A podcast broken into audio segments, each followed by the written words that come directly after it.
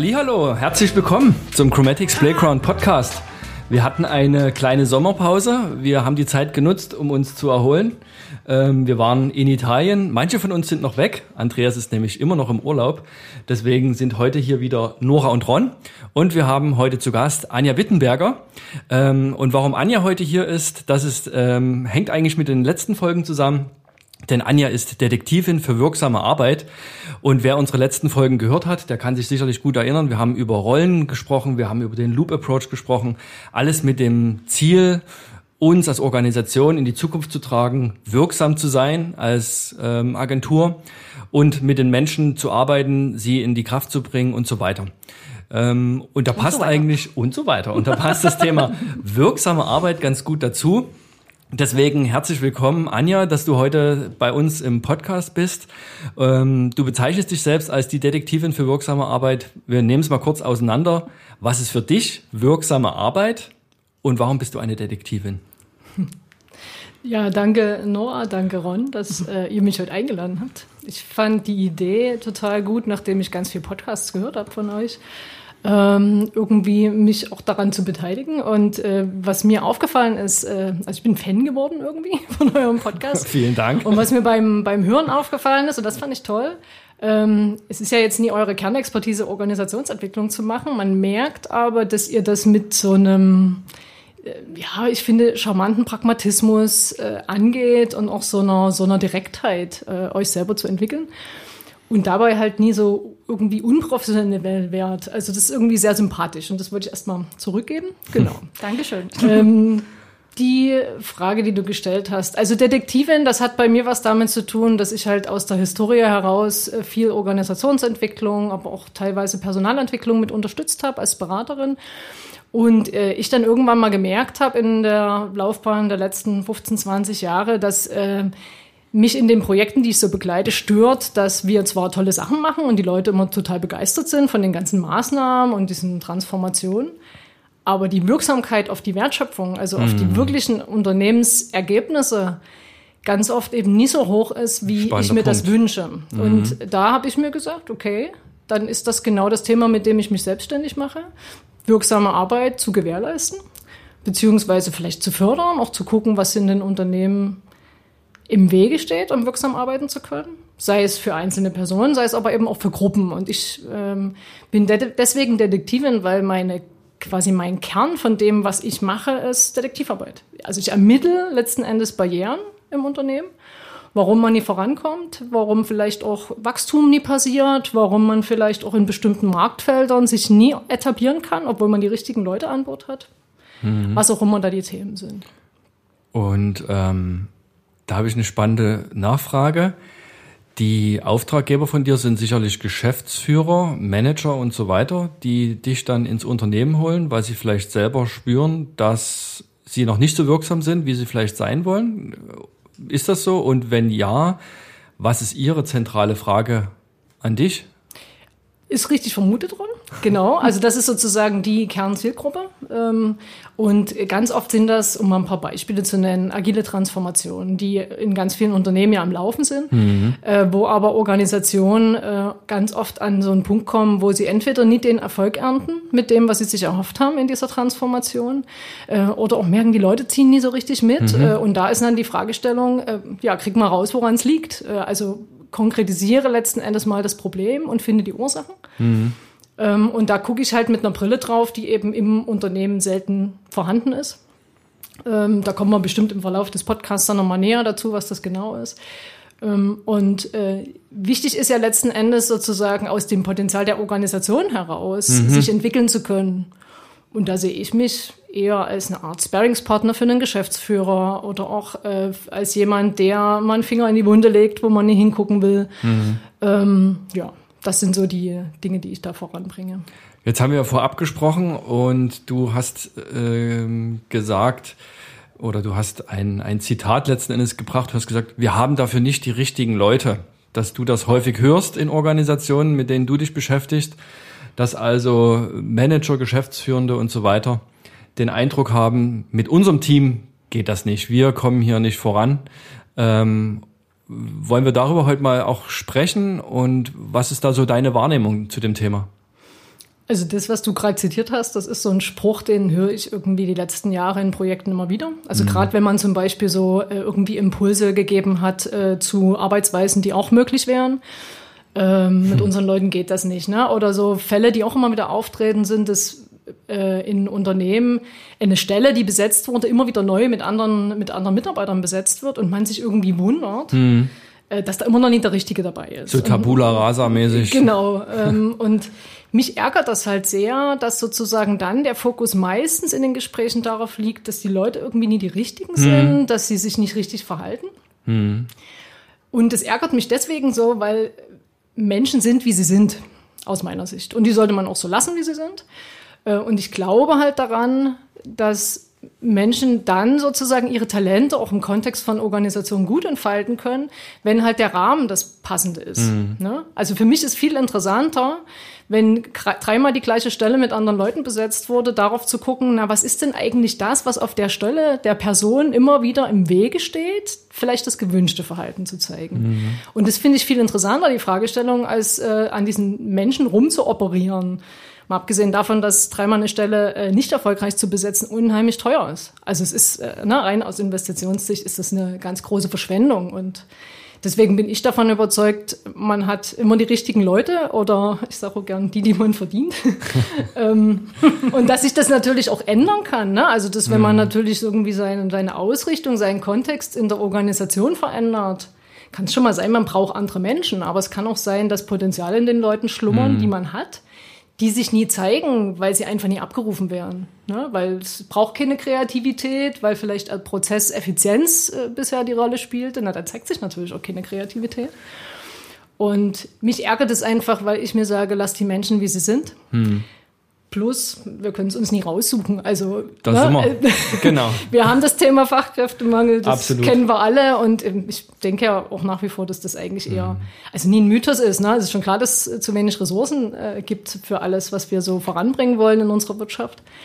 Aber ich glaube, dass da einfach auch mit einer komischen Brille drauf geguckt wird. Deswegen glaube ich, passt die Sendung heute so gut in die Zeit weil man massiv über Fachkräftemangel liest. Das war vor zwei Jahren auch schon da, aber ich habe den Eindruck, es wird gerade richtig, richtig krass. Ähm, auch im Kontext von Corona haben sich noch mal sehr, sehr viele Dinge verändert. Die Lufthansa hat oder Fraport hat in Frankfurt so viele Mitarbeiter entlassen und jetzt auf einmal wollen alle wieder fliegen und man kriegt es nicht mehr hin, ähm, die Maschinen mit Koffern zu befüllen. Im Übrigen, vielleicht muss man nicht überall hinfliegen, aber es ist ein anderes Thema. ähm, Flugshaming. Ja, Flugscham. Ich habe ich hab sie, äh, die Flugscham. Ja, ich auch inzwischen. ja, man, man, man, kann, man kann sowas ausbilden und ähm, das ist auch gar nicht schlimm. Man kann auch mit dem Zug wunderbar reisen. Ähm, ja, und da hat sich viel verändert und deswegen ist dieses Fachkräftethema äh, immens groß. Und ähm, dann lass uns einfach auch da ein bisschen mal drauf schauen, mit dieser These mal arbeiten. Wir haben nicht die richtigen Leute. Wie geht man denn damit um? Wie schafft man es, ähm, auch ja Organisationen zu entwickeln, Teams zu entwickeln, Menschen zu entwickeln? Ähm, und das passt auch, glaube ich, dann ganz gut zu dem, was wir in den letzten Folgen mhm. so gemacht haben, was wir ja auch an unserem eigenen Experiment bei Chromatics so immer weiter vorantreiben. Mhm. Nora, du jetzt komm, jetzt kommst jetzt, du. Jetzt ich nicht. Ähm, genau, also bei dem Thema, was ich total spannend finde, ist ja äh, die Betrachtungsweise, ne? dass, dass man als Unternehmen der Meinung ist, okay, man braucht jetzt kleine Funktionseinheiten, so nenne ich es jetzt einfach mal, die in meinem Unternehmen an dem Platz genau die Funktion ausführen. So, ne? Und jetzt ist es aber so, dass wir vielleicht nicht mehr die Möglichkeit haben, aus einem unendlich großen Potpourri uns diese kleinen Funktionseinheiten in unheimlich schwierigen und in meinen Augen auch total sinnlosen und dämlichen, ich sage jetzt einfach mal so, Bewerbungsverfahren da draußen auszusuchen, so, äh, wo man sie überhaupt nicht mehr kennenlernt, sondern die Leute ja gesagt kriegen, was sie sagen sollen. Schwäche, ne? ich bin äh, immer super ordentlich und das braucht ein bisschen Zeit. Also so eine, so eine Themen halt ganz unmenschlich die Leute machen lassen. Und ähm, mich würde jetzt also bei diesem Thema total interessieren, wie, es, wie man das letztendlich eben hinkriegt, dass Organisationen sich reflektieren, zu überlegen, okay, was haben wir hier für eine Struktur letztendlich in unserem Unternehmen? Was, was, was wollen wir damit erreichen? Welche Wirksamkeit wollen wir damit erreichen? Und letztendlich auch, ähm, wie kriegen wir Leute dazu, dass sie sich quasi in diesen Strukturen, in ihr Potenzial entwickeln. Darum geht's nämlich. Nicht zu sagen, ich brauche den, das, das Zahnrädchen, was ich da so reinbringe, sondern das Ganze als ein Organismus zu sehen, was miteinander spielt, schwingt, hin und her geht, so, also als etwas Lebendiges zu sehen mhm. und nie eine Organisation letztendlich zu haben, die quasi, äh, wo der Mensch für die Organisation arbeitet, sondern andersrum. Ne? Also mhm. wo, wo letztendlich der Mensch zur Organisation passt und, und die Organisation zum Menschen passt. Das ist doch so diese Deutungshoheit. Hm. Mir ist gerade äh, das Herz aufgegangen, Nora, wo du gesagt hast Organismus, weil ja? Das ist, das ist, glaube ich, so ein großer Trugschluss in ganz vielen Organisationen noch, dass man so diese Maschine, diese, mhm. dieses starre, mhm. funktionsorientierte im Kopf hat, was ja auch lange Zeit absolute Berechtigung hatte und vielleicht sogar noch in gewissen Branchen total angebracht ist. Ne? Also wenn es wirklich äh, darum geht, sozusagen möglichst effizient zu arbeiten, obwohl ich da glaube, da ist Digitalisierung, Automatisierung bereits Richtig. dran. Also das ist Robotik jetzt, steht da das, in genau, das genau. ist die Welt, die sozusagen wir bereits anders abbilden können. Ähm, und ich bin halt ein ganz großer Freund davon, nie an Kultur rumschrauben zu wollen oder eine Stelle zu beschreiben, wo wir jetzt den idealen äh, Kandidaten suchen, sondern in der Organisation mal zu gucken, was ist denn, was ist denn unser Geschäftsmodell? Was ist denn eigentlich die Wertschöpfung wie ist denn so ein Wertstrom, wenn man jetzt mal so Vokabeln aus, dieser, aus diesem Umfeld nutzen will? Ne? Also wie funktioniert das eigentlich, dass Leistungen, die wir erbringen, zum Kunden kommen? Und wenn man sich das anguckt, also das mal analysiert, dann kriegt man relativ schnell raus, was brauchst denn da für eine Art von Arbeitsweise? Mhm. Und das ist eigentlich auch der Kern dessen, was ich mir angucke, wenn ich in eine Organisation reingehe. Was brauchst für eine Arbeitsweise? Nie was brauchst für Menschen, sondern wie arbeiten die zusammen? Ne? Also ist es jetzt zum Beispiel etwas, wo neue Probleme gelöst werden müssen, die noch nie jemand angepackt hat, wo keiner die Lösung weiß, dann habe ich halt eher ein agiles Umfeld. Und dann muss ich natürlich gucken, was brauche ich denn dann dort irgendwie an, ich sage jetzt mal, Typen drin zum Beispiel. Mhm. Ne? Also gar nicht so, ja, Kompetenzen sind wichtig, keine Frage. Aber für mich sind Typen viel, viel wichtiger. Ähm, und das ist letzten Endes auch das, was äh, Mitch ja auch ein Stück weit thematisiert hat, ne? was Flowplace sozusagen als Fokus hat in der Personalentwicklung, ist ja genau das, nach den Typen zu gucken. Ähm, und meine Erfahrung ist, äh, mein Background ist, dass ich ja fünf Jahre bei Amelox gearbeitet habe und sowohl als Beraterin als auch als interne Organisationsentwicklerin. Und die Erfahrung ist, das haben wir immer so gemacht. Wir haben Menschen danach ausgesucht, ob sie von ihrer Persönlichkeit und von ihrem Typ prinzipiell ich sage jetzt mal, zu den Werten des Unternehmens passen. So. Und dann geht es darum, herauszufinden, mit einem guten Onboarding in den richtigen Umfeldern, wie kann sich dort jemand zeigen. Und beim Fachkräftemangel, ich finde es total spannend, äh, einfach auch mal ein Experiment an der Stelle zu wagen. Ne? Und zu sagen, wir suchen jetzt nie die perfekte Kraft, die ganz viel Erfahrung hat, so eierlegende Wollmilchsau mhm. mit 20 Jahren Erfahrung, aber trotzdem 25. Ne? Ist ja so der Idealtyp, sondern wir trauen es halt jemandem zu weil er sagt, er traut sich's zu. Äh, und dann halt Felder zu schaffen, wo man sich ausprobieren kann. Dass das nie geht, wenn ein Pilot ins Flugzeug steigt, ist klar. Ne? Da will man also das, das nicht. ist ein Umfeld, das, da geht das nicht. Auch aber bei Chirurgen will man das nicht. Genau, da will man das nicht. Ne? Das ist einfach ein ganz anderes Feld. Aber es gibt ganz viele Felder in Unternehmen, da macht es Sinn, mhm. Experimentierfelder zu geben. Na, ich habe an sowas, äh, eine Freundin von mir äh, ist äh, Quereinsteiger als Lehrerin, ne? Künstlerin und ist dann in die Kunst gegangen ähm, also im Lehrbetrieb. Mhm. Und da habe ich das erste Mal gemerkt, okay, die Gesellschaft verändert sich. Also man öffnet sich dafür, eben auch Quereinsteiger zuzulassen. Und ich glaube, das ist eine Antwort auf den Fachkräftemangel, ist so mein Gefühl. Und Unternehmen sollten sich an sowas ein Beispiel nehmen. Ne? Mhm. Und dann äh, bekommt man, glaube ich, auch sozusagen im Recruiting mit Blick nach außen das äh, besser gestemmt. Und dann ist noch so ein Thema, und das ging mir durch den Kopf, als äh, ich das erste Mal mit Mitch Senf gesprochen habe ja, nimm jetzt die absolut Top-Potenziale und du hast die Typisierung von allen und du kannst das ideale Team zusammenbauen. Was passiert denn dann, wenn das trotzdem nie zum Fliegen kommt? Also wenn äh, die trotzdem nie erfolgreich sind und nie die Ergebnisse bringen, die gewollt sind. Und dann sage ich mir, dann guck dir mal an, was deine Organisation für Strukturen hat. Welche Regeln gibt es? Mhm. Ne, welche Berichtswege? Und das ist für mich ganz entscheidend. Also ganz oft ist das so ein Trugschluss. Man muss immer in der Organisationsentwicklung was dazu bauen. Das ist aber ganz oft gar nicht so, sondern oft sind es Dinge, die man schon immer so tut, irgendwelche Managementpraktiken, die auch lange bewährt waren, die aber dem Neuen oder der Entfaltung dieser Teams plötzlich im Weg stehen. Also eher Abbau sogar, Dinge wegnehmen. Ja, also wirklich auch mal gucken, wo kann ich denn mal was weglassen. Hm. Macht ja auch viel mehr Sinn. Also sich fokussieren, sich konzentrieren. Ne? Und das finde ich viel wertvoller, als immer wieder was drauf zu satteln. Mhm. So, weil ich sag mal, klar, wir versuchen Probleme in Unternehmen zu lösen. Ähm, aber wenn man sich überorganisiert, so nenne ich das ganz gerne, dann beschäftigen wir Menschen mit irgendwelchen Managementpraktiken oder irgendwelchen Berichtswegen und die können sich nicht mehr auf ihre Arbeit konzentrieren. Sind frustriert. Und genau, sind frustriert und das ist dann der Bogen zur wirksamen Arbeit. Das ist das, was mich interessiert. Also was steht anderen im Weg in Unternehmen, entweder in der ganzen Organisation oder in einem Team, da wirklich voranzukommen ne? und äh, dort äh, selber wirksam zu werden. Und für mich ist halt sehr entscheidend, dass sozusagen man da auch Experimente zulässt, mal anders denkt und vor allem mit den Menschen arbeitet und nie an den Menschen. Hm. Das ist, ein, das ist auf alle Fälle ein sehr, sehr gutes Stichwort. Das stimmt. Wie findest du das raus? Äh, du führst sicherlich tiefen Interviews, kann ich mir vorstellen. Ähm, aber wie identifizierst du auch die Menschen, mit denen du dann sprichst? Es gibt halt, ganz oft ist es ja eine konkrete Problemstellung, ne, mhm. mit der jemand kommt. Ähm, Zumindest als Startpunkt wahrscheinlich und dann genau. weitet sich es manchmal auch sicherlich aus. Ja, es gibt halt ein Instrument, um es mal konkreter zu machen, das ist halt so eine, so eine sogenannte Kulturmusteranalyse, mhm. wo äh, man halt über Gespräche, die man führt, mit fünf bis sieben, vielleicht bei größeren Organisationen auch mal mit zwölf Leuten, über diese Gespräche immer wieder Hypothesen dazu bildet, wie diese Organisation ist. Mhm.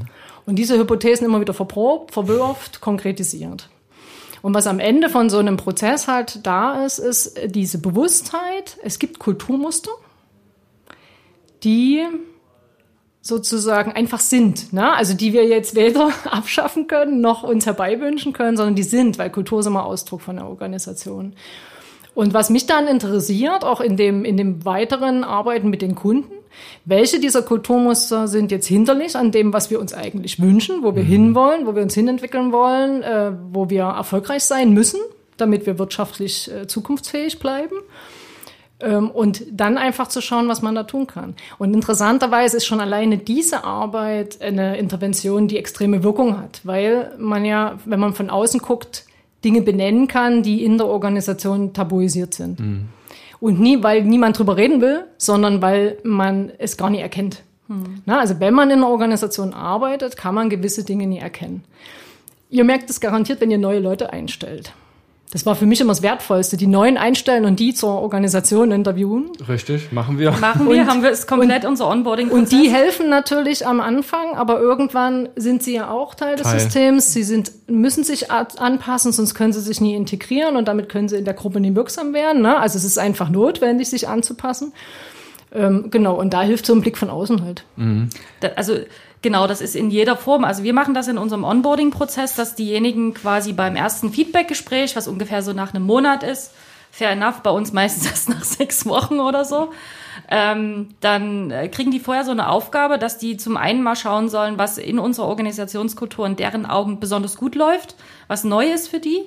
Ähm, einfach auch mal zu gucken, wo steht man da so letztendlich und zum Zweiten auch, äh, genau, was sind blinde Flecken, was haben die woanders schon besser erlebt und wie könnte uns das helfen? Das ist super wertvoll. Also gerade diese weiße Blatt-Funktion, äh, die benutzen wir auch in Kundenprojekten beispielsweise, indem wir halt sagen, okay, wenn jetzt beispielsweise ähm, wir eine Recruiting-Kampagne machen sollen für irgendetwas, ne, wir wollen, dann befragt man die Mitarbeiter, die ganz, ganz neu im Unternehmen sind, die das vielleicht noch rekapitulieren können, wie sie ins Unternehmen gekommen sind. Das ist super wertvoll. Mir ist aber bei dem, wo ich das bei Amilog selber gemacht habe, auch eins aufgefallen, erst im Nachhinein. Ne? Also man merkt ja viele Dinge erst, wenn man raus ist aus einer Organisation. Ähm, es gibt halt so einen Druckschluss. Äh, und äh, ich gucke ja sozusagen in meiner Arbeit ganz viel mit dieser äh, Brille der Systemtheorie mhm. auf Dinge. Und du hast natürlich einen Nachteil, also ihr als Geschäftsführer sowieso, ihr habt den Nachteil, dass ihr quasi ähm, gegebenenfalls gefälliges Verhalten erntet.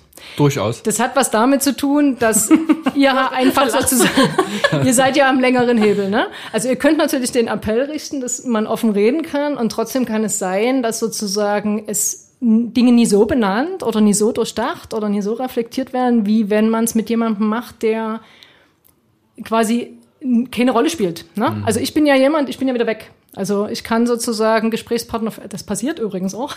Also was man, wenn man solche vertrauensvollen Gespräche für, so für Sachen auf den Tisch kriegt, das ist schon spannend. Mhm. Wissen nicht, ob ich irgendwann in zehn Jahren mal ein Buch über sowas schreibe, keine Ahnung. Ähm, da muss man als Berater natürlich ganz stark unterscheiden. Ne? Also was sind persönliche Betroffenheiten oder mhm. wo wird man Ventil auch für, für, weil einfach mal jemand reden will und mit keinem reden kann. Und was ist halt wirklich das, was, wo es in der Organisation ans Eingemachte geht. Also damit am Ende der Laden vorankommt ne? und wir nie äh, in einer, naja, Psychotherapie plötzlich landen. Ne? Das ist halt immer so eine Gefahr, die da mhm. ist.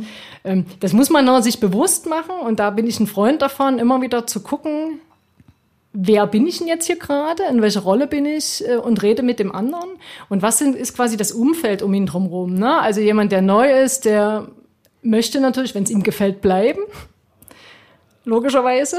Ne? Und da könnt ihr, glaube ich, auch, also das ist so mein, meine, mein Gedanke gerade, da könnt ihr natürlich auch sehr genau prüfen, wie, wie kritisch jemand ist oder wie sehr er sich auch traut oder sie äh, sich traut, auch, auch kritisch zu sein. Mhm. Ne? Also ich muss ganz ehrlich sagen, ich sehe das jetzt gar nicht. Natürlich, äh, du als Organisationsentwicklerin siehst das natürlich voll ähm, wirksam. Wie wirksam ist das, diese Maßnahme? Ich sehe es eher als Geschenk. Also wir haben uns das irgendwann mal überlegt, dass wir uns was vergeben, wenn wir dieses Feedback nie mitnehmen, einfach ohne Hintergrund. Also wir haben einfach, ne, irgendwann habe ich mal gesagt, ey, lass uns mal diese, dieses, dieses Tool quasi mit einführen im Onboarding-Prozess. Vielleicht lernen wir ja was. Mhm. Vielleicht lernen wir auch nichts. So, ne? Und so haben wir das, sind wir das angegangen, so ganz locker. Mhm. Die Leute geben uns, was sie in dem Moment geben wollen und können und was sie entdeckt haben und was sie vielleicht auch nie entdeckt haben. Und das Lustige ist, die meisten äh, drehen sich dann logischerweise in dem Feedback auch um den Onboarding-Prozess. Ich erhoffe mir dann immer, dass die wissen ja letztendlich äh, ab einem halben Jahr vielleicht so ein bisschen, worauf sie sich bei Chromatics einlassen. Die wissen, dass die Reflexion unserer eigenen Kultur, unserer eigenen Struktur und aller internen Prozesse, diese permanente Loop-Reflexion Teil der Kultur von Chromatics ist. Und ich erhoffe mir, dass dann spätestens im dritten, vierten Team-Workshop, die den Mut haben, die Lust haben, ihre Ideen zu äußern und zu sagen, hey, das habe ich am Anfang so wahrgenommen. Also zumindest ist die Erfahrung so, mhm. dass das dann noch kommt. Aber das Gute ist, wir müssen ja nie. Also wir haben jetzt nie ein übelstes Thema vor und müssen das jetzt irgendwie so durchsetzen. Wir, das ist eher tatsächlich auch so ein, ja, so die Welle surfen, sage ich jetzt mal so. Und da, mhm. das mitnehmen einfach, das Potenzial dieser Außensicht nochmal mitnehmen. Ne? Na, interessant ist das bei dem, was du beschreibst. Ihr habt die Strukturen geschaffen. Ne? Mhm. Ne? Ihr habt den Loop Approach, ihr habt quasi Reflexion als ein Instrument, ein Werkzeug in die gesamte Organisation integriert. Und das alleine ist schon ein Riesenschritt. Also wenn das Organisationen schaffen, dann kann man Potenziale von Menschen nutzen. Na, also alleine zu gucken, wie kann ich mit Reflexionsschleifen auch die Möglichkeit geben, dass man sich selbst verbessert. Das ist ja in ganz vielen Organisationen nie gang und gäbe. Nee, ne? Und das ist für mich, da, da muss man noch gar nicht agil arbeiten. Es reicht, ich finde immer, es ist ein schönes Instrument, Retrospektiven einzuführen. Mhm. Aber die Retrospektive nie bloß einzuführen, habe ich auch schon erlebt. Äh, und dann am Ende ist das, was auf den Tisch kommt, aber wird nie gelöst. Mhm. Sondern natürlich auch ernst zu nehmen, was da kommt und zu gucken, wie man dann daraus Maßnahmen ableitet, die dann auch in die Umsetzung kommen. Das ist noch eine Schwäche auch tatsächlich bei uns. Ja, also die jetzt mal äh, aufs Projekt, das, ja. mal aufs Projekt geschaut, eben auch dann immer sich wirklich die Zeit zu nehmen und in die Retro zu gehen und auch wirklich dann die Sachen draus dann auch wirklich zu lernen. Das ist, äh, weil das macht Arbeit und das nächste Projekt ist schon wieder so verlockend. Äh, es zieht einen schon zu neuen Ufern und das ist aber genau wichtig, eben dort auch innezuhalten, ähm, zu schauen, was kann ich da mitnehmen und wie kann ich äh, in der Zukunft mich da einfach auch wieder noch besser aufstellen. Nora? Hm, ich finde, was du vor uns gesagt hast mit diesem äh, Psychoanalyse, hast du jetzt nie gesagt, du hast, glaube ich, bin ja nie beim Psychologen, hast du, glaube ich, gesagt, fand ich total interessant, weil so wie du das beschrieben hattest, ist das eigentlich so eine Psychologensituation. Ne? Also es geht darum, dass man als Organisation sich mit jemandem wie dir reflektiert, was sind beim Menschen, würde man jetzt sagen, meine Glaubenssätze, was sind meine Praktiken im Alltag, die mich vielleicht hindern, bestimmte Ziele in meinem Leben zu erreichen oder die mich immer wieder in bestimmte Tiefs reinkatapultieren oder so, ne? Und was ähnlich ist, ist es ja letztendlich, wenn man quasi jemanden wie dich holt, man kommt erstmal in die Reflexion der eigenen mit der Kulturanalyse der eigenen äh, Kultur, der eigenen Glaubenssätze und, und sowas. Und das ist letztendlich das, was wir bei Chromatics ja auch gemacht haben mit unserem Coaching wo wir ja auch wieder immer wieder feststellen, wie sehr uns unsere eigenen Glaubenssätze äh, in der Kultur letztendlich behindert haben. Ne? Also da hatten wir unheimlich viele Beispiele, wie das hatten wir, glaube ich, beim Co-Kreations-Podcast schon mal erzählt, dieses Thema, dass wir das Problem hatten, dass unser Team das gar nicht so fühlt, dass wir den Kunden im Team haben wollen. Also wir wollen gar nicht mehr sagen Chromatics als Dienstleister und äh, Agentur versus Kunde.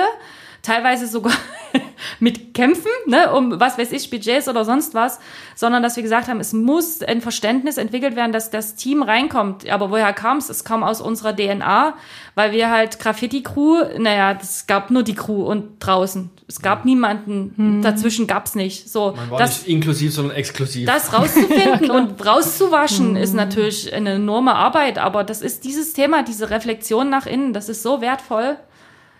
Also das, was du jetzt äh, erwähnt hast, ist, äh, wenn man es jetzt aus der Disziplin heraus mal betrachtet, ist es Diagnostik. Ne? Also die Kulturmusteranalyse ist ein Diagnostikinstrument. Für mich ist es aber eben nie nur Diagnostik, sondern für mich ist das, was da passiert, alleine mit Menschen darüber zu sprechen mhm. und ihnen zu sagen, also Schafft ich habe jetzt beobachtet, ihr seid so. Mhm. Das macht ja was. Absolut. Ich kann natürlich total falsch liegen. Ne? Ich bin ja ein Beobachter und versuche das halt irgendwie so zu formulieren und so zu erkennen, dass es funktioniert, äh, im Sinne von, das passt auch zu denen. Aber das ist ja der Prozess, der die, der die Hypothesen sozusagen zu, zu echten Strukturmustern herausbildet. Mhm. Aber alleine äh, das mal zu machen, diesen Prozess zu durchlaufen, das erleben schon viele als wertvoll und bereichernd. Ne? Also da, da kommt die Organisation ja schon in Bewegung, weil man alleine durch diese Gespräche natürlich zu Erkenntnissen gelangt. Frage dazu, wie kommst du zur Beta-Variante deiner Hypothesen, also quasi so die Erstversion der Hypothesen, ist das, also geben die zum Beispiel die Geschäftsführenden mit rein, weil die sagen, wir nehmen das und das wahr, wir denken, das ist so und so, oder hast du gar keine Hypothesen und die bilden sich wirklich erst mit den ersten Interviews heraus? Das, ähm, also dass wenn ich erstmal was habe und dass ich das dann abfrage und verändere, weglasse, konkreter mache, ist mir klar, aber wie kommt es zu dem Status 1? Es gibt ja immer ein erstes Gespräch. Mhm. So, ne? Und in einem ersten Gespräch will ich ja immer wissen, was ist denn eigentlich das Problem? Also warum kommst du denn zu mir? Also warum mhm. hast du mir geschrieben, mich angerufen, whatever. Mhm. Ähm, und äh, schon alleine in dieser Situation der, der Angebotsverhandlung sehe ich Kulturmuster. Mhm. Also wie Menschen mit mir umgehen, welche Entscheidungsprozesse sie haben. Ich habe jetzt gerade auch wieder so ein Thema auf dem Tisch gehabt, deswegen ist mir das gerade so präsent. Also ich wäre immer im, im, im Zusammenspiel mit der Organisation mit Kulturmustern konfrontiert. Mhm. So, um, umso öfter man das macht, umso mehr Erfahrung man hat, umso schneller sieht man sowas logischerweise, ne? weil man ja irgendwie da eine, eine Fähigkeiten können auch entwickelt. Mhm. So. Ähm, und die werden halt immer wieder verprobt. Ne? Mhm. Und diese, also früher war es mal so, was wie du es gesagt hast, ne? da gibt der Geschäftsführer was mit. Ähm, das höre ich. Ich schreibe das mir auch auf. Aber mhm. das ist ja seine Beobachtung und er ist Teil des Systems. Ähm, und es ist ganz oft so, das habe ich letztes Jahr sehr stark erlebt äh, in einem Auftrag, dass ähm, der Geschäftsführer sich als Geschäftsführer versteht, aber nicht sozusagen im Blick hat, dass seine Organisation unabhängig von ihm ein Eigenleben hat. Also er ist ja auch Teil der Organisation, er ist Teil des Systems und er kann es, das ist vielleicht ein bisschen blöd, wenn man das hört, er kann es nicht 100% kontrollieren und steuern. Mhm. Ähm, und das ist ja schon mal wertvoll, ne? Äh, dann sozusagen auch erkennen zu können, was sind vielleicht auch die Mechanismen, die mich in meiner Rolle da hindern oder wo habe ich die blinden Flecken.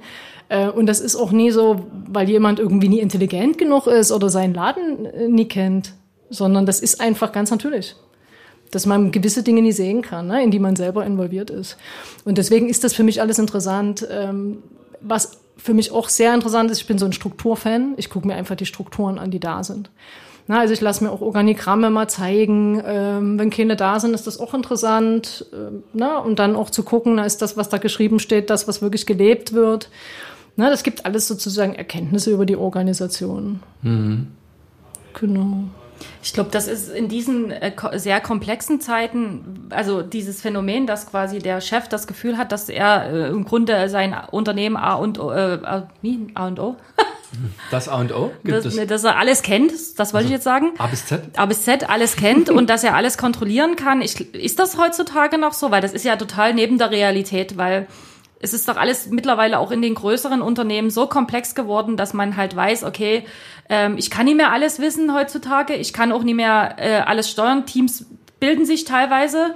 Ähm, also ich, ich finde, das ist zumindest, also wenn, wenn das heutzutage noch einer denkt, dann, dann sage ich irgendwie, du hast alles Nora, ich glaube, du bist in deiner Bubble oder in unserer Bubble. Naja, Nein, ich glaube schon, dass es schon noch äh, Unternehmen gibt, wo das so ist, dass hm, äh, das, ein Geschäftsführer glaubt, alles wissen zu müssen, alles wissen zu können und alles steuern zu können und zu müssen.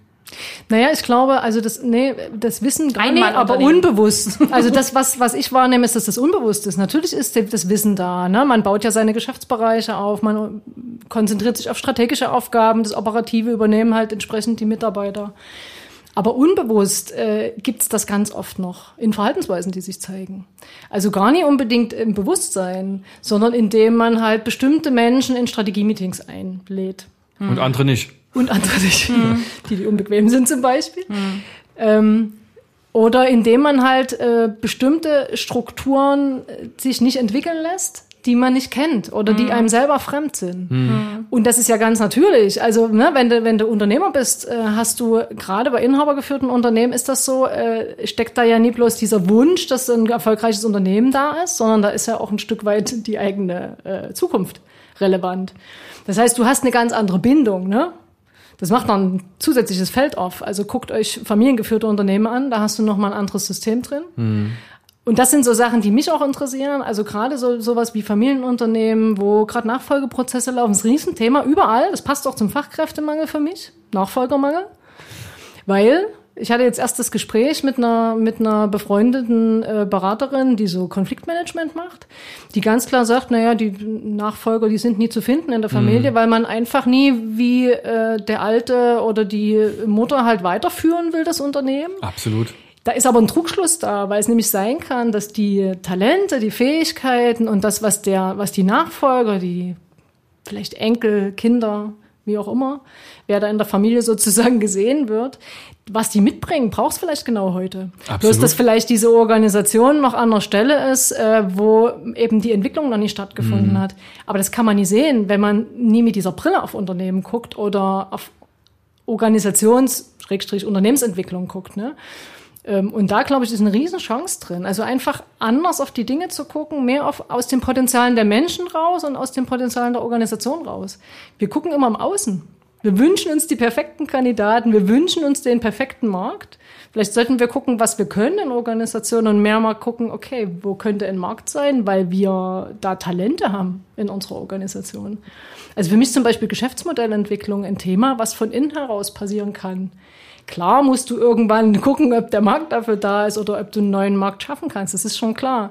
Aber ich glaube, dass in ganz vielen Unternehmen, und das machen ja auch viele vor, also es gibt ganz viele Unternehmen, die haben Geschäftsmodelle aus ihren Potenzialen heraus entwickelt. Ne? Da hätte nie einer gedacht, dass die das jetzt auch noch mitmachen, wo du von außen denkst, oh, ist wie ein Kaufmannsladen. Nö, wenn die eine bestimmte Lieferkette abbilden können, dann können sie auch andere Waren plötzlich mit anbieten. Ne? Und sowas kommt aber aus dem Inneren heraus. Und das ist, was mich interessiert. Ne? Also wie kann ich aus dem heraus, was da ist, mehr Potenzial entfalten, Barrieren abschaffen. Ähm, und wir sind ja in einem Ressourcenmangel. Das sehen wir überall. Ne? Und jetzt sind wir bei der Ressourcenmensch auch angekommen. Das heißt, die Wirtschaft an sich, die muss umdenken.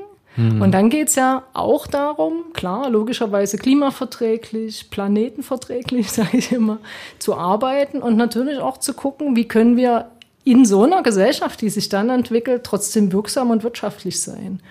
Und da brauchst du ganz viel Umdenken. Also das ist wie so ein Mindshift, ne, der da gebraucht wird. Ähm, Und das ist halt was, wofür ich auch plädiere, was nie immer in jeder Kundensituation sinnvoll ist. Ne? Manchmal macht es totalen Sinn, auch von außen zu gucken äh, oder komplett Mannschaften auszuwechseln. Kann auch Sinn machen. Also wenn ich plötzlich eine völlig andere Arbeitsweise brauche, um meine Märkte zu be bedienen, dann muss ich natürlich sicherlich mal nach völlig neuen Talenten gucken. Ne? An welchem Punkt in so einem Prozess erkennt der Geschäftsführende, der am Anfang gesagt hat, dafür haben wir nicht die richtigen Leute, dass er vielleicht doch die richtigen Leute hat?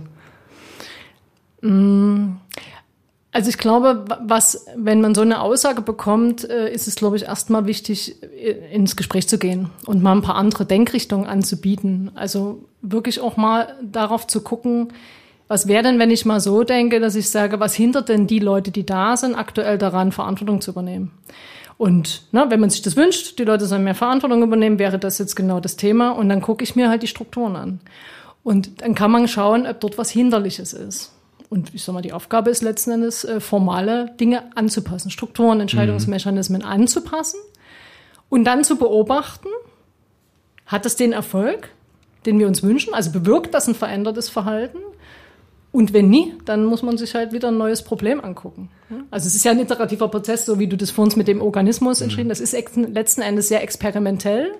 aber nie äh, völlig äh, wahllos, ne? genau. Hm. sondern das ist natürlich mit einem konkreten Ziel, die Organisation mehr in ihre Kraft zu bringen. Da sehe ich äh, im Grunde genommen eigentlich eine Zwei-Zangen-Bewegung jetzt, ähm, nämlich eine Zangenhälfte ist quasi deine Arbeit als Detektivin für wirksame Arbeit, eben zu schauen, was sind die Strukturen, Prozesse, ähm, Kulturmuster, die sich in der Organisation ausgeprägt haben und die einen Status quo definieren, der erstmal ist. Ähm, plus die Erkenntnis, was müsste sich verändern, damit es besser wird, wirksamer wird. Und auf der anderen Seite eben das, was wir vor allen Dingen in der letzten Folge besprochen haben mit Mitch Senf, äh, tatsächlich zu schauen, welche Potenziale habe ich in meinem Humankapital, heißt meinen Mitarbeitenden, und wie kann ich die noch stärker nutzen, dass sie zu dem passen, was ich jetzt für die Zukunft definiert habe. Und dann mhm. wird daraus wahrscheinlich so der, perf ja, nicht der perfekte Schuh, aber daraus wird dann höchstwahrscheinlich ein erfolgreicher Weiterentwicklungsprozess. Ja, du hast beide Blickrichtungen, ne? Also das Individuum und die, die Gruppe oder die Organisation, genau. das Ganze. Und ich denke, die braucht's halt immer. Mhm. Ja, und der Kreis schließt sich, indem man, du hast, du hast vor uns gesagt, dass es immer darum geht, ne, Innen- und Außensicht vom Unternehmen. Die Lösung erster Ordnung ist meistens im Außen gesucht. Wir haben nicht die richtigen Leute, ne? Ähm, ähm, die, die, die Leute, die sich bewerben, die wollen alle gar nicht mehr arbeiten. Und was da alles für Klischees da draußen jetzt gerade so vorherrschen über die neuen ArbeitnehmerInnen, ähm, und die Krux daran ist aber, dass es eigentlich um das Innere geht, dass man zuerst bei sich selber guckt und dass du nie nur dadurch äh, quasi deine, de, die Leute ganz anders nehmen kannst, sondern dass du auch vielleicht neue Potenziale entdeckst von Geschäftsfeldern aus deinem Inneren heraus, die dir von außen noch gar nicht so zugetan werden. Und das ist interessant, diese, dieser Blickwinkel, dass man sich nie mehr so vom Außen, vom Druck, vom Markt und sowas nur lenken lässt, sondern dass man eben auch den Mut hat, nach innen zu gucken. Finde ich, ist so mit, mit für mich jetzt so nochmal die, die, die, die stärkste Botschaft jetzt hier auch. Hm.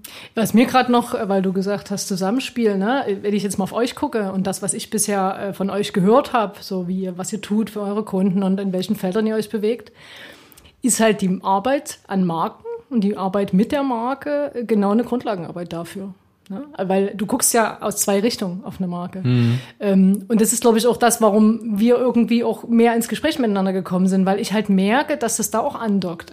Und spannend ist, und das sehe ich immer mehr in diesen Transformationsprozessen, viele Organisationen haben ja funktionale Trennung bisher als eine Hauptprämisse zum Schneiden ihrer Organisation. Ne? Die also Silos, wurde, die berühmten. Genau, es wurde Marketing von, von HR abgetrennt. Von Vertrieb abgetrennt. Genau. Mhm. Wenn ich jetzt aber sage, okay, ich, genau an der Stelle, wo wir Organisationen entwickeln, wo wir nämlich uns mit Dingen beschäftigen, wo wir nie voraus ahnen können, wo wir mal ankommen, also wo wir ein mhm. unbekanntes Problem vielleicht doch lösen müssen, geht es halt darum, das zusammenzuknüpfen. Ähm, weil du ja nicht in jeder Funktion diese, diesen Organismus erfassen kannst, sondern jeder hat, nimmt halt seine Perspektive ein. Ne? Also ich als Detektivin für wirksame Arbeit muss eine Perspektive einnehmen, die eben nie auf alles guckt, und das macht es spannend mhm. ne, für Projekte. Und das macht es auch wiederum spannend für Agenturen, die erstmal im Marketing andocken, äh, wie wir zum Beispiel. Und das ist auch, glaube ich, die Aufgabe, vor der wir stehen und vor der jede Agentur irgendwo steht, die Bedeutsamkeit von Marketing im Unternehmen auch zu erkennen, weil Marketing hat heute die Schnittstelle wie schon immer nach außen zu den Kunden. Das ist so die externe Sicht. Aber inzwischen eben auch vor dem Fachkräftemangel und so weiter auch unbedingt die Schnittstelle nach innen, nämlich zu definieren, was ist denn meine Marke nach innen als Employer Brand und wie gelingt es eben nicht nur Kunden im Außen zu gewinnen, sondern Mitarbeiter zu halten und auch neue zu gewinnen. Und das ist, glaube ich, eine extreme Schlüsselfunktion, die ein guter Marketingmanager einnehmen kann, einnehmen muss. Wir kennen solche Kunden, wir arbeiten auch zum Teil für die, wo wir es mit sehr ähm, ja, tollen Marketingmanagerinnen und Managern zu tun haben, die genau auch diese Schlüsselfunktion wahrnehmen. Und ähm, da fällt mir auch Rügenwalder als gutes Beispiel ein. Hm. Ja, wo ja stimmt. der Marketingleiter erkannt hat, naja, wenn sich die Gesellschaft so entwickelt, wie sie sich entwickelt und immer mehr Menschen kein Fleisch essen wollen, dann haben wir als Wurstwarenhersteller tendenziell in einigen wenigen Jahren ein Problem. Und für was mache ich dann noch Marketing, wenn keiner mehr Salami mhm. essen möchte? Äh, ergo, ich muss mich mit Produktentwicklung auseinandersetzen. Also das stößt F&E-Entwicklung an. Äh, ich muss mir gegebenenfalls neue Vertriebswege suchen. Ich muss mit meinen Mitarbeitern, die ich habe, sprechen, um die auf einen neuen Weg einzuschwören. Äh, jemand, der 30 Jahre Wurstwaren hergestellt hat und auch vielleicht gerne selber das konsumiert, äh, soll mhm. auf einmal vegetarische oder vegane Produkte herstellen. Und ich muss gegebenenfalls auch mit HR sprechen, weil ich brauche in Zukunft ganz andere Leute, die natürlich ähm, mich auf diesem Weg der eigenen inneren Transformation begleiten. Und ähm, das finde ich ganz spannend, das finde ich ein tolles Beispiel, mhm. ähm, was so den Fingerzeig eben auch gibt, welche Bedeutung Marketing hat und grundsätzlich vor welcher Herausforderung höchstwahrscheinlich 90 Prozent aller Unternehmen da draußen auch stehen, die in irgendeiner Art und Weise konfliktiert werden durch die Megatrends und auch die Krisen unserer Zeit. Mhm. Hm. Genau. Das war gerade ein guter. War, war, das das Schlusswort oder was? Das klang gut. ich wollte es nicht als das formuliert sehen, aber wenn ihr nichts mehr habt. Nö, das ist, das ist genau die richtige Perspektive darauf, deswegen. Mhm. Ja, und es kommt am Ende äh, auf den Markt an. Ne? Also was braucht er und wie entwickle mhm. ich mich auf der Marktseite quasi weiter? Und mhm. das war ein sehr gutes Schlusswort.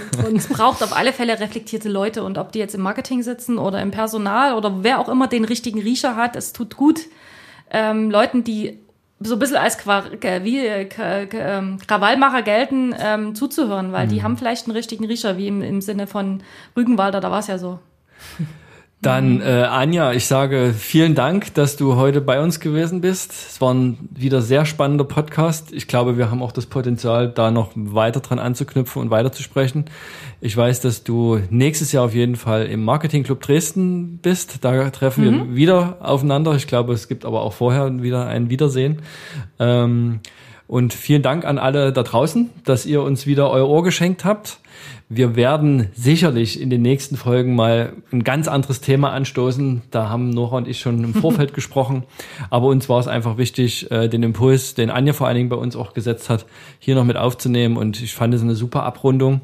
Ähm, ich sage nur zwei Zangenbewegungen in den Organisationen da draußen. Danke für die Einladung. Ich fand es ein super Gespräch, hat mir Spaß gemacht. Und wenn jetzt einer der Hörer irgendwie merkt, ah, die Fälle von der Detektivin, die würden mich näher interessieren, da will ich einen ganz kurzen Werbeblock einschieben. Unbedingt. ähm, ich habe jetzt einen Podcast gestartet, Detektivin W klärt auf. Und der im Prinzip ermöglicht, mal an so einer Ermittlung teilzunehmen. Also wo ganz konkrete Organisationsprobleme aufgelöst werden und alle Hörer können mir folgen und gerade melden sich auch erste äh, andere Berater, die mhm. dann mir Fälle liefern wollen, um die halt auch in diesem, in diesem Format aufzubereiten. Also da gerne mal reinhören, da freue ich mich immer. Ja, das machen wir natürlich sehr gern. Also gut, dass du den Werbeblock genutzt hast. Ähm, wir verlinken das dann auch gern noch in den Show Notes und sagen an der Stelle vielen Dank und bis bald. Tschüss. Tschüss. Ciao.